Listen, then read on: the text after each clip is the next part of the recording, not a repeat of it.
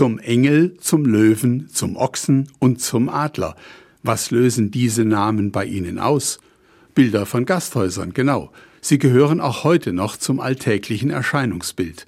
Meist findet man sie in ländlichen Gegenden und häufig stehen sie in unmittelbarer Nähe einer Kirche. Wer aber käme schon auf den Gedanken, dass diese Namen auch etwas mit der Kirche zu tun haben? Wahrscheinlich nicht sehr viele. Und dennoch ist es so. Engel, Löwe, Stier und Adler sind seit den ersten christlichen Jahrhunderten die Symbole für die vier Evangelisten. Der Engel für Matthäus, der Löwe für Markus, der Stier für Lukas und der Adler für Johannes. Wie kam es aber, dass ausgerechnet die Symbole von Evangelisten zu Gasthausnamen wurden? Die Frage ist nicht eindeutig zu beantworten. Es ist aber sicher kein Zufall, dass hier Kirche und Gasthäuser in eine enge Beziehung treten.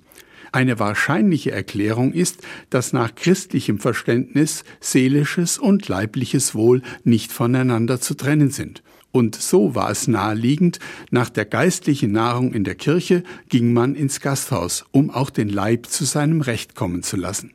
Der Kirchenbesuch ist das Zeichen für die von Gott gesegnete menschliche Gemeinschaft. Der Besuch des Gasthauses ist Ausdruck menschlicher Geselligkeit und Freude. Apropos Gasthaus zum Ochsen. Die katholische Kirche feiert am heutigen Tag das Fest des Evangelisten Lukas. Lukas gilt als der Verfasser des gleichnamigen Evangeliums und der Apostelgeschichte.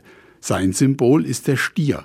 So mag dieser Tag heute daran erinnern, der Mensch lebt nicht vom Brot allein, wie schon die Bibel sagt, wer gebetet hat, darf auch einen darauf trinken. Zum menschlichen Leben, so meine ich, gehört beides.